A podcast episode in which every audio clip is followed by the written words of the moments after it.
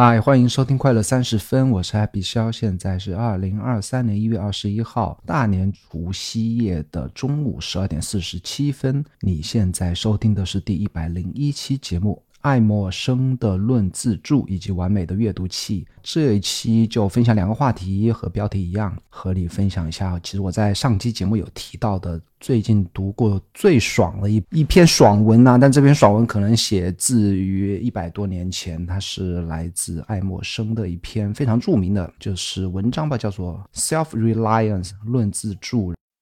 本期播客由有知有行赞助，你知道吗？我花大量的时间研究投资大师，然后发现了一个共同点，他们都建议普通人投资基金而非个股。可是选基金也是难事。如果你想迈出投资的第一步，我推荐你看一看有知有行 APP 上面的长钱账户。为什么呢？长钱账户帮你合理配置不同的基金，并适时调整比例。好处之一，你降低了你的风险。好处之二，他们有专业的人士帮你选基金。用我自己的话说，长钱账户就是基金中的基金。在应应用商店搜索并下载有知有行 APP 就可以尝试了。非投资建议，但我个人也在用。过去两周，我发现了一个大家可能已经知道了，但是我第一次开始用就离不开的一个阅读工具啊，那和你来分享一下。OK，那首先就聊一下。这个阅读工具它其实是 Readwise 的 Reader。那我之前一直在节目里曾经吐槽过啊，包括在应该在两期节目之前，我谈到了我是第一时间购买了另外一个稍后读或者阅读 APP，叫做 Matter 的。Patron 就是一次买了他三年的会员，然后我也不知道什么机缘巧合之下，我又开始开始使用这个我当时在节目里曾经很鄙视的 Readwise 的 Reader 啊，呃，一开始鄙视它为什么鄙视？因为我从两三年前知道 Readwise 这个 APP 的时候，就觉得它没有什么用啊，一直觉得它没什么用。它主要功能就是把你所有读过的 Kindle 啊，或者说 Instapaper Pocket 啊等等这些阅读软件里面的。摘抄和高亮同步到这个 Readwise 里面，然后再给你每天发送五条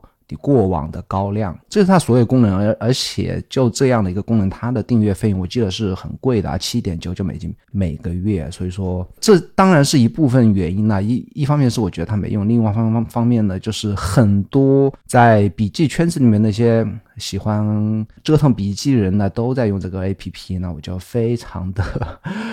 就给我好感，就没有什么好感，我我不知道为什么。但是两周前呢，我忘记什么一个起因了，我就试了一下，试了一下 Reader 之后，我就发现它是对于我来讲是一个非常完美的一个阅读工具。为什么呢？它解决了我最大的一个痛点啊，最大痛点就是我使用太多的。阅读的 A P P 了，那使用 Reader 之后呢？那先和你讲一下我之前用哪些 A A P P 来阅读啊？比方说，我刚才讲过的用 Matter 来标记网页，然后同步那些标记和笔记到 Notion Obsidian，这是一个啊。然后用 Raindrop 来存网页以及管理我的稍后读。所谓的存网页是 Raindrop 会把你保存的网页存一份快照到它的服务器里面啊，类似 Devon Think 的这种永永久保存的这样一个功能。然后我还用 Reader R E E D R，这是一个老牌的 iOS 和 Mac App 啊，稍后读的一个。哦，或者说 RSS 阅读器啊，我用这个 app 来读所有的 RSS 链接的博客，然后用 Spring 这个三方第三方推特客户端读读推特。那现在 Spring 和什么 Tweetbot 和 Twitterific 这些第三方推特客户端已经全部基本上死死光光了，因为啊，推特关闭了所以这些第三方做类似于推特功能的这些 app 的 API 的接口。读 PDF 文件呢，我是用一个 Highlights。我曾经在推特上也是推荐过很多次 highlights。EPUB 的电子书呢，我是用 Kindle 在读，所以说几个一二三四五六，我所有读的东西呢，有光是读的啊，就有六个 APP，那还什么听的那个就先不谈了。那现在这些所有这些东西呢，现在用一个 Readwise 的 Reader 就全部搞定了，全部可以在它里面读。重点是什么？重点是它还有一些乱七八糟的比较实用的功能啊。我我可能会做一系列的视频来分享一下。那重点是它还可以标注，那所以你所有的标注你就不会散落在不同的一些 App 里面。以后你你只用一个工具阅读的话，所有的标注和笔记就全部在它里面。它也可以同步到我的 Obsidian 和 Notion。现在我开始使用 Reader 之后，那我一天可能要 四五个小时都在上面啊，就要读些所有我刚才提到这些东西。但是我还是会用 Kindle 在睡前读书，因为 Kindle 首先它比较轻，然后它不会让我被其他的东西会干扰到。然后我还还是会用 Raindrop 来保存永久书签及分享我所有的书签给 Happy Connection 的用户。刚才讲到啊，现在唯一一个除了 Reader 之外，我还在用的一个硬件和软件就是 Kindle。我也想有一种方法是完全可以。把 Kindle 也替代掉，就是我是如果买一个 iPad Mini 的话，iPad 现在买 iPad Mini 六啊，买个 iPad Mini 在睡前来读 Reader 里面电子书的话，我是完全可以只用一个 App 来实现。但是我也对比了一下重量啊，重量 iPad Mini 是两百九十三克啦，现在用的 Kindle Oasis 三代是一百八十八克啦。基本上比 iPad mini 要轻一百克，二两二两。其实你如果手持比较长的时间的话，它还是非常重的。所以目前看来啊，还是 Kindle 还是有必要存在。那其实 Kindle 我在上面阅读并高亮并记笔记之后呢，还是可以去同步到 Readwise 里面去。但这个就是多了一步的工作啊。啊，目前我还是可以接受啊，以后说不定啊，是不是能 Kindle 出一个可以上有可以上，现在也可以上那个，它也可以上 Web 那。Web 上可不可以打开 Readwise？哎，我待会来试一下啊，试一下再和你来报告。所以说这个我自认为啊，找到了完美的阅读器，我也非常兴奋啊。我打已经打算在那个试用期结束之后，甚至之前啊，我就开始来付费来订阅来支持他们。我下一个是爱默生的论自助啊，谁是爱默生呢？他全名是拉尔夫沃尔多爱默生啊，他是出生于一八零三年，然后一八八二年去世啊，他生于波士。顿是美国非常知名的思想家和文学家，爱默生是美国文化精神的代表人物啊，这是 Wikipedia 上讲的。他说，美国总统林肯曾称他为美国的孔子，美国文明之父。以爱默生思想为代表的超验主义是美国思想史上一次重要的重要的思想解放运动，被称为美国文艺复兴。超验主义强调人与上帝之间的直接交流以及人性中的神性，具有强烈的。批判精神，那其实。我不想多讲了，但爱默生他的履历上是有一部分是和教堂啊，或者说宗教是有关系的。那那后期的话，他更强调人性，而不太强调啊上帝的重要性。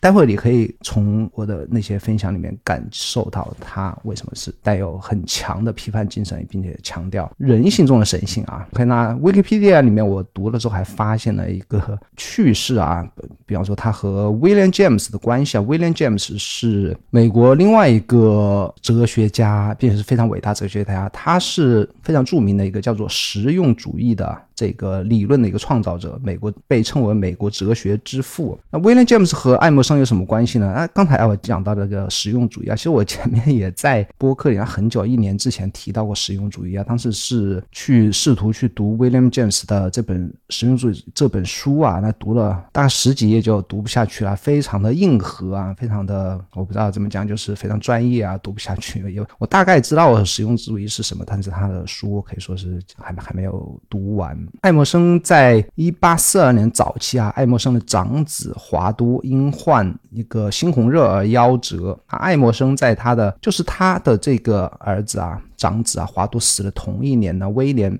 William James 就出生了，并且呢，爱默生同意成为他的教父。那所以说，William James 是爱默生的教子。所以说这些。伟大的哲学家之间彼此之间还是都有关系的，包括他与梭罗的梭罗的关系啊。梭罗是另外一个美国非常知名的一个文学家、哲学家。而梭罗关系是爱默生与亨利·戴维·梭罗是友人的关系，那其实是有一点师徒关系啊，并常在康科特与他们散步。爱默生激发了梭罗的天资，梭罗在爱默生居住的瓦尔登也建了一座房子。那其实他最著名的一本非虚构的书叫做《瓦尔登湖》。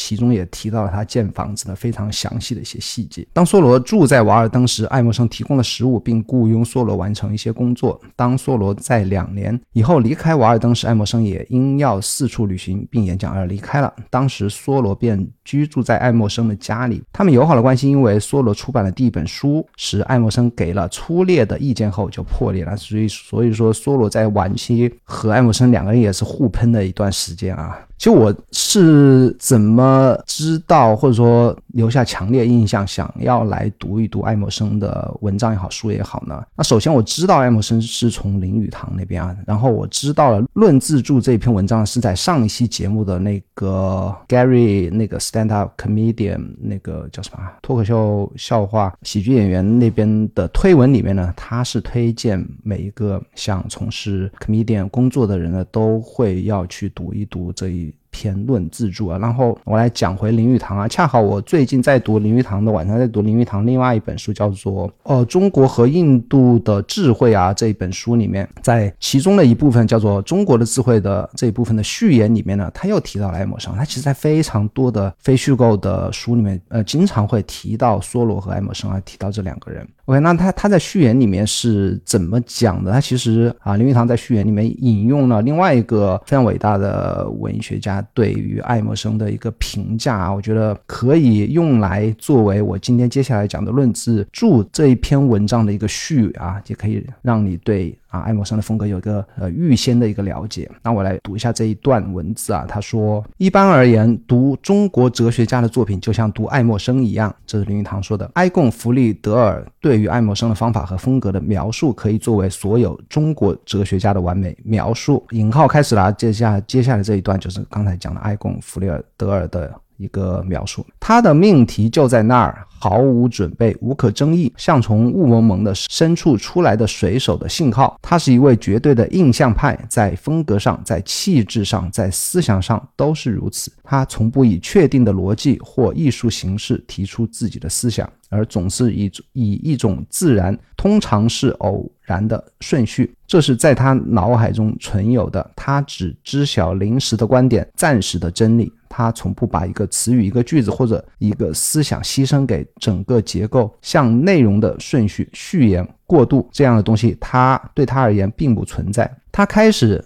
阐发这种那样的观点。我们认为他把思想系统化编织开来，从各个方面阐明之，防御他遭受的各种可能的攻击。但是就在他思想链的中间，某个格格不入的画面或名誉警句或一瞥突然击中了他，然后主题便围绕一个崭新的轴心转动。他称自己的文章为顺序的思考，呃，称自己的文章为顺便的思考，但他所写的东西。都可能有这样的标题，我不知道你有没有一个比较深刻的一个印象。那我抓一点关键词，首先它是一个印象派，其次它非常的没有逻辑，没有顺序，前后不一。然后他经常随性而至啊，想到哪里就不在乎系统啊，就想到哪里就说什么，哪怕你所断言的某些观点和之前所有已经既有的一些系统啊或顺序啊矛盾冲突，他也不在乎。这就是他的风格，没有逻辑性，印象派。林语堂认为爱默生和所有中国哲学家的风格是一致的。在林语堂口里的中国哲学家，应该是再往前几千年的老子这样的一些久远的古代的中国哲学家。OK，那我们就来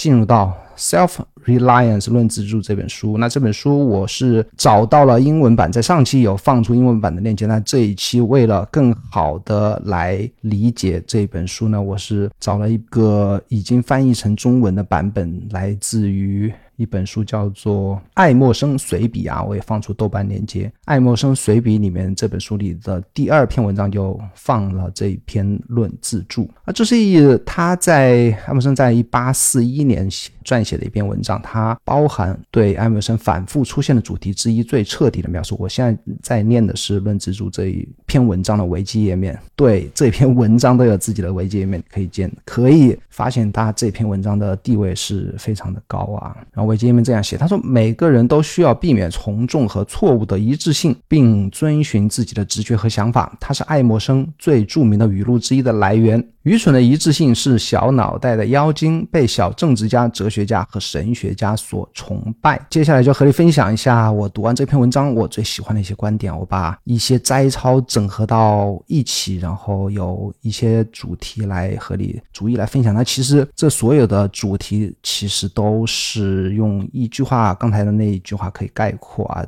都是每个人要避免从众和一致性。OK，那。现在和你分享，首先是他提到了你应该相信自己的思想。爱默生开篇就出现了他的断言啊，他这么说的：相信你自己的思想，相信你内心深处认为你对你所适用东西对。一切人都适用，这就是天才。如果把你隐藏的信念说出来，它一定会成为普遍的感受。因为最内在的，在适当的时候就变成了最外在的。这个我觉得是我们所有创作、创造创作者啊，都应该相信并遵循的一个方法或者信念吧。也就是说，你不要在意大家的标准是什么，不要在意其他人喜欢什么，不要在意大家其他人都在做什么。你应该只相信自己的经验、自己的思想，讲你最感动的故事。做你最想做的作品，其实不光是创作上，应该毫无疑问的去来相信自己啊。其实生活中、工作中也应该这样，应该相信自己的经验，做一个人类应该有的经验。如果你做一个人类应该应该有的经验，或收到了经验，你就应该相信这个经验，因为它如果适用于你，也一定会适用于其他人。就应该应该相信自己啊，就表达自己的。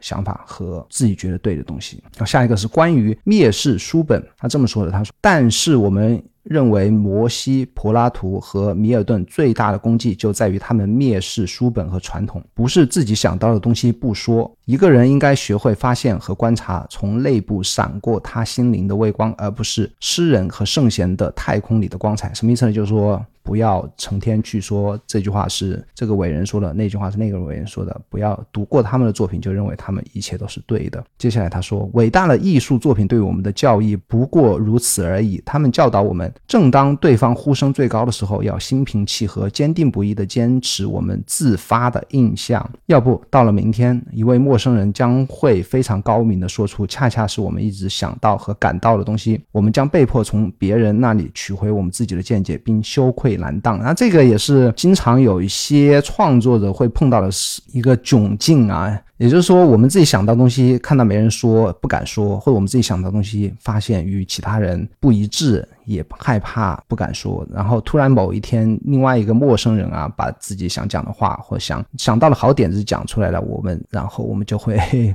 后悔啊，并且羞愧难当，羞愧难当，自己不敢说出自己啊心里的话啊。还有一句话，他说：“嫉妒等于无知，模仿。”无异于自杀。那我的感受是呢，就模仿，他这里提到了模仿啊，就模仿我，不管是以一个创作者的角度，还是说一个生活中的人的角度啊，就当我在模仿别人的时候呢，我其实是非常难受的。就如果我是写文章，我想模仿别人写文章，其实我是完全写不出来的，或者说写出来的根本就不是自己想的，或者说自己的感受。你如果在生活中去模仿一个自己想成为的样子的话，那就是那个冒名顶替者症候群啊。比方说，你明明不是一个企业家，我非要做自己 bio 里面写自己是一个方的，或者说自己明明啊没有那么厉害，就是硬撑的说自己要什么是是多么多么厉害那样的，这样的模仿啊，就是模仿自己想成为的人，其实也是一种模仿，模仿无异于自杀。下面下一个是关于天性即是正义啊，这是我自己起的小标题，他这么说的：小孩子不愁没有饭吃，而且像贵族老爷一样不屑于做点什么或说点什么去讨好他人，这种。泰然自若的气质，正是人性的健康态度。什什么意思呢？就我们应该像小孩子那样，不要在意他人的脸色啊，不要在意他人会怎么想，想到什么就说什么，想想做什么就做什么，不要为了讨好其他人而去做任何事情。这里要提到一个非常重要的观点啊，他是虽然没有一句话是这样说的，但是我想以我的话来表达，也就是我们生下来就是正义的，我们生下来就是对的。每一个人，不管我们生长于什么环境、什么家庭，只要要我们生下来，我们在想的事情，我们在做的事情都是正义的，都是对的。下一个是，所以谁要做人，绝不能做一个顺民；谁要获取不朽的荣耀，绝不可被善的空名牵累，而必须弄清他是否就是善。归根到底，除了你自己心灵的完善，没有什么神圣之物。来一番自我解放，回到原原本本的你那儿，你一定会赢得全世界的赞同。接下来还有一段，在我看来，除了我天性的法则，再没有什么神圣的法则。好与坏只不过是一些名目，这儿那儿随便可以挪用。凡符合我的性格的东西就是正确的，凡违背我性格的东西就是错误的。你的善良必须有点锋芒，不然就等于零。啊，这句话可以可以挪到下一个观点讲啊，就是回到刚才上一句话啊，我觉得说的也是一个非常点题的一句话：凡符合我的性格的东西就是正确的，凡违背我的性格的东西都是错误的。也就是叫我们做自己啊，要相信自己啊，要对自己有自信啊，不要觉得自己的正确与否要看他人的。脸色或者看以他人的标准来判断。另外还他提到了善良啊，其实跟随自己的内心的行动就是最大的善良，而不是说其他人认为我要为灾区捐款就是善良，所以我要去为灾区捐款；其他人认为做公益活动就是善良，所以我要去做公益活动。而只有跟随自己内心的行动才是最大的善良。我觉得我最近其实关于善良有些思考啊，如果一个人他是。善良的，或者说他刻意的去培养自己的善心也好，是助人为乐的行为也好，这所有的心态以及具体的行动是可以给一个人带来快乐的。那是我最近的一个感受，我也是在推动啊，push 自己去在细微之处啊，就周围人我看到的、碰到的。可以帮助别人的地方，我去帮助别人啊！我不想举一些很小的例子，就说有时候去帮别人捡一下东西啊，或者帮别人抬一下东西啊，或者说在其他人寻求问路的时候啊，就就比较细致的去来帮。其他人找到方向等等啊，这些只要我们碰到的就不求回报的帮助别人，是可以给自己快乐的啊。我觉得让自己快乐就是最大的回报啊。我最近还读了一个 Reddit 的帖子，那这个帖子川放在那个他自己 newsletter 里分享的，在 Reddit 上面的一个帖子，我会把链接放在 show notes 里面。有一个人他分享了一个故事啊，他就是在一个。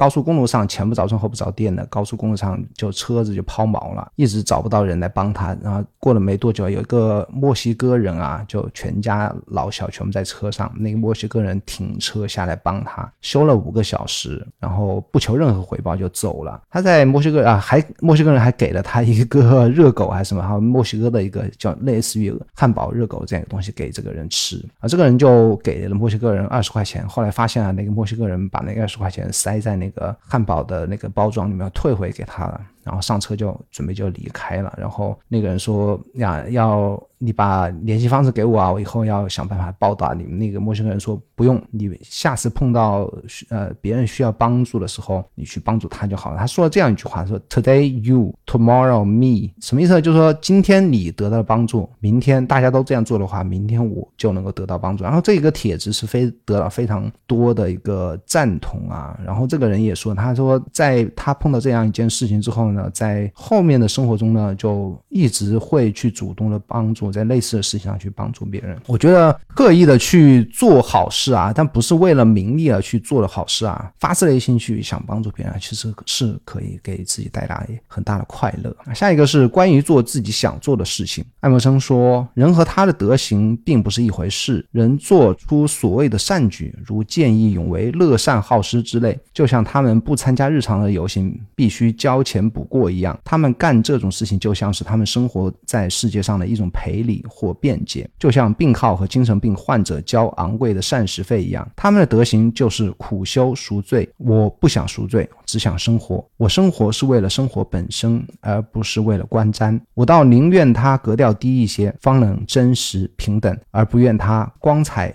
夺目、动荡。不定，这里所谓的他啊，就是我的那些行为。就我行为不是为了让别人来观瞻。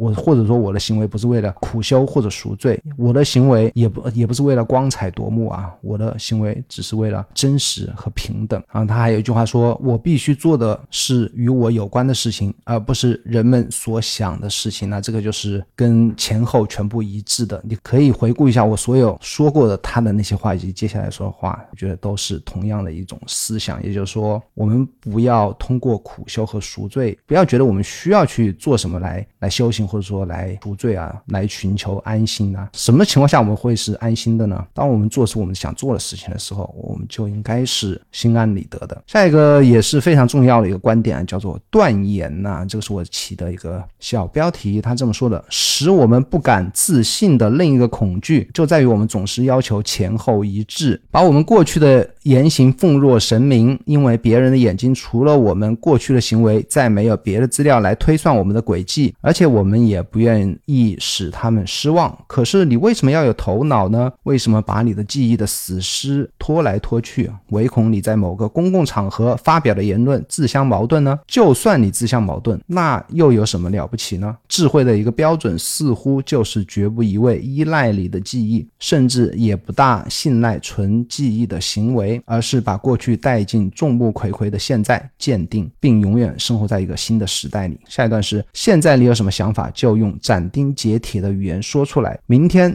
再把明天的想法用斩钉截铁的言语说出来，尽管它可能和你今天说的每一件事情自相矛盾啊。那这样的话，一定会你一定会遭人误解。难道遭人误解就这么糟糕吗？人总是胆小怕事、内疚于心的，他再也没有刚强正直的气质了。他不敢说“我认为我就是”，而是一个劲的援引圣贤之言。他面对一片草。叶和一朵盛开的玫瑰都会感到无地自容。这个关于断言啊，关于是否要言行一致啊，就我经常也会在推特上被人抨击啊，就说我讲的话自相矛盾。其实我自己有一个观点啊，就是每个人都是在变化的，哪怕他不是进化，哪怕他是倒退，他也总是在变化的。一个人在变化，我觉得没有什么不好意思，或者说是自相矛盾的话，言行不一是一件不好意思的事情。我觉得变化是一件非常。光彩而值得骄傲的事情，那些前后所谓的前后一致啊，永远不变的人是非常死板、非常无趣，也是永远活在过去的人。然后关于断言呢，我觉得断言是不可怕的一件，不是可怕的一件事情，而且而是这是一个非常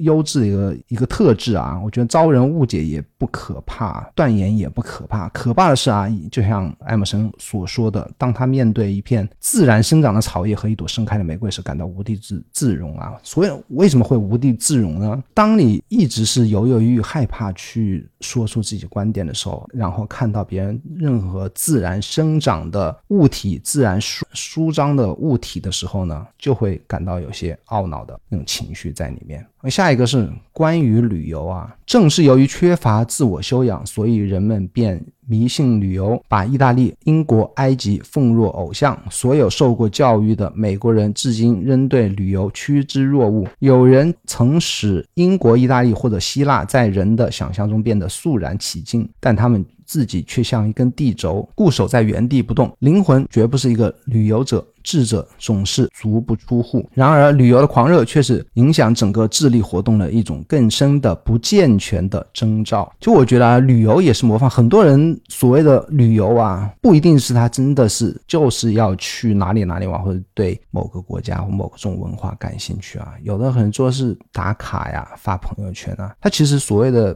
这这这种样的旅游啊，或者说大家都是赚了钱呢要。啊，每年要给自己定个目标，出国旅游两次，或者说我七大洲要踏遍，我一共呃去过了一百零二个国家等等吧。所以这些数字啊，都是为了模仿，当然炫耀是他的行为的表现啊，但最终是为了模仿。我觉得不旅游啊。或者不因为别人旅游而旅游，是一个坚持做自己啊，不要模仿的一种自信。然后我还想练一下《道德经》的第四十七章，书里是这么说的：“不出户知天下，不愧游见天道。其出弥远，其知弥少。是以圣人不行而知。”不见而明，不为而成，什么意思呢？就是说圣人是不需要去出门就可以知道天下所有的事情，不需要去看窗外的呃社会就能够知道天天上最高的道理啊。当他出去的越远，他知道的就会越少，等等等等。我会把这一章的中文翻译放到 show notes 里面。这个是《道德经》的对于旅游的一种看法。但我个人觉得啊，我个人觉得我还是还是很喜欢旅游的，特别是和全。家一起去，或者说跟朋友一起去，因为旅游在我看来还是可以给我们带来美好回忆的。就你去回忆过去几十年的生活啊，往往所有的事情最能让人留下对生活啊或对。自己所有的经历过事情最能留下最深刻的印象的，往往是那些出去玩的那些日子啊，包括和自己的家人出去玩的日子啊。哦，这是最大的好处啊。但是呢，旅游不能做的事情是什么？它不能帮助我们认识自己、改变自己。那很多人说，哎，我是不是要去西藏那边什么，就洗就什么心灵的洗礼啊？其实我不太认为去新疆或西藏或者去某一个什么看起来很神圣圣洁的地方，自己就会有一个呃升级换代啊，还是要往内看啊。接下来就是一个关于往内看，什么叫往内看呢？那爱默生说，我们的宗教、我们的教育、我们的艺术，眼睛都朝外看，我们的社会精神也是如此，人人都以社会改良为荣，而没有一个人有所改良。什么意思呢？就我们现在你不管翻开什么媒体啊，我前两天还在看一个叫什么凤凰卫视资讯台。就里面很知很知名那个主持人，看起来就六十多岁的，他就在坐在那边，穿一套非常漂亮的三件套的西装，坐在那边就讲俄罗斯啊、乌俄战争什么的。那其实就是说，我们就当我们现在翻开媒体啊，不管是互联网的媒体，还是电视新闻、官方媒体，甚至是我们私底下个人写的博客、社交媒体、推特、newsletter、播客。很少人有往内看啊，往自己内心去看，都在看外面的东西。艾默生接下来一段：社会是一个波浪，波浪向前运动，然而构成波涛的水却不。同一个粒子不会从波谷升到波峰，波浪的统一仅仅是表面的现象。今天一些人创造了一个国家，明年一死，他们的经验也跟他们一起付之东流。其实什么意思呢？我觉得啊，外在的东西看起来总有变化，看起来二十四小时不断的都有新的东西出来，但是呢，我们的人性啊是不会改变的。我们现在的一个人放到五千年前，并不会和五千年前的人，因为我们的科技发展或者说政治经济发展有所变化，我们的结构、我们的思维方式、我们的大脑所有的对于外在的反馈、对于内心的思维方式都是一样的，没有。变化的，呃最后是关于成功啊，最后这个应该是他这篇文章最后一句话，我觉得也说的很棒。除了你自己，什么也不能给你带来安宁；除了原理的胜利，什么也不能给你带来安宁。那我觉得啊，就是唯有认识自己才是成功的，才能给自己带来安宁。除此之外，所有外在的评判标准，所以外在的物质的获得，所以外在的。你所得到的来自于名誉也好，实际的物质也好，都不会给你带来安宁。OK，那这是我的一些比较偏颇的理解，还是希望你如果有兴趣的话，去翻翻这一篇文章。如果你喜欢这个节目的话，请帮我在苹果播客点击五星好评并留下留言，也欢迎在小宇宙关注我并留下你的评论与我互动。你还应该订阅可乐周报，每周六我会在这封邮件里分享过去一周我发现的最棒的想法。百度或谷歌可乐周报就可以订阅了。可乐周报的地址是可乐拼音可乐点 m 一可乐点 me。我还在微信公众号里面每天更新一篇关于效率和创造的博客，一定要关注哦。接下来七天我应该可以每天写一篇 blog，你可以在微信公众号里关注我。下个礼拜四再见，拜拜。